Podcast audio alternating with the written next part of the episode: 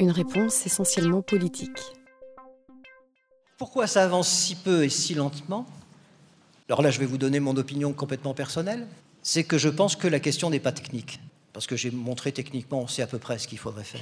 On sait comment il faudrait réorienter le budget de la nation pour que notre école soit plus efficace, priorité aux primaires, etc. etc. C'est qu'en fait, le sujet, il est politique. Et pourquoi c'est compliqué?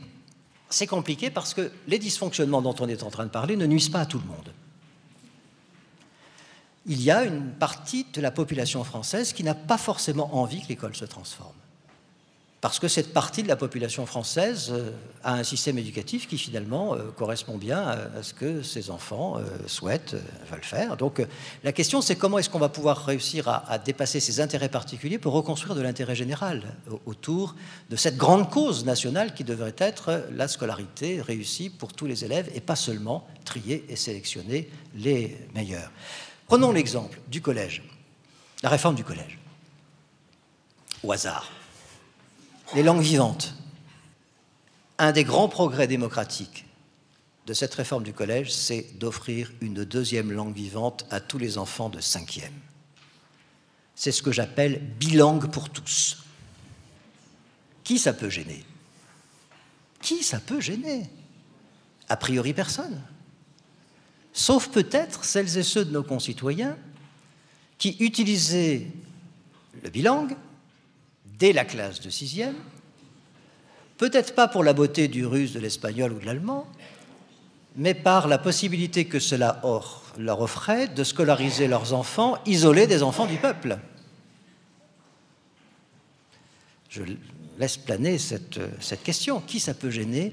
Alors évidemment, celles et ceux qui s'opposent à ce type de réforme appartiennent euh, aux catégories sociales qui ont la parole.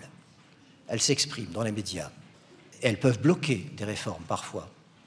Cette réforme s'adresse à l'ensemble de la population scolaire, notamment aux enfants des 8 millions et demi de pauvres. Sauf que ces 8 millions et demi de pauvres, ils n'ont pas voix, eux, aux médias. Ils ne s'expriment pas. Ils ne peuvent donc pas défendre des politiques scolaires qui sont des politiques d'intérêt général. On n'entend que ceux qui ont que des intérêts particuliers euh, à défendre. Pourquoi est-ce qu'il faut absolument travailler dans ce pays pour une instruction commune, un socle commun, un tronc commun le plus long possible dans la scolarité obligatoire pour tous les élèves? C'est parce que on voit bien que sinon, personne ne vous dit que c'est facile, mais certains sont en train de nous dire que c'est impossible.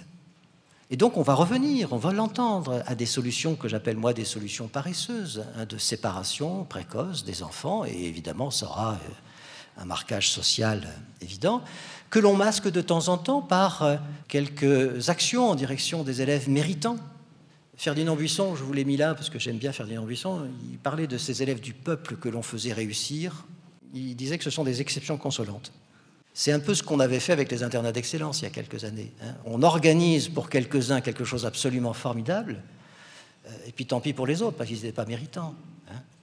C'est sans doute Condorcet qui nous a dit le plus clairement pourquoi dans un pays il était absolument essentiel de travailler à ce socle commun, cette instruction commune à tous les citoyens. Quand il nous dit que quand dans un pays la confection des lois, les travaux d'administration, la fonction de juger deviennent des professions particulières réservées à ceux qui s'y sont préparés par des études propres à chacune, alors on ne peut plus dire qu'il règne une véritable liberté.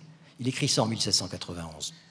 Il se forme nécessairement dans une nation une espèce d'aristocratie, non de talent et de lumière, mais de profession.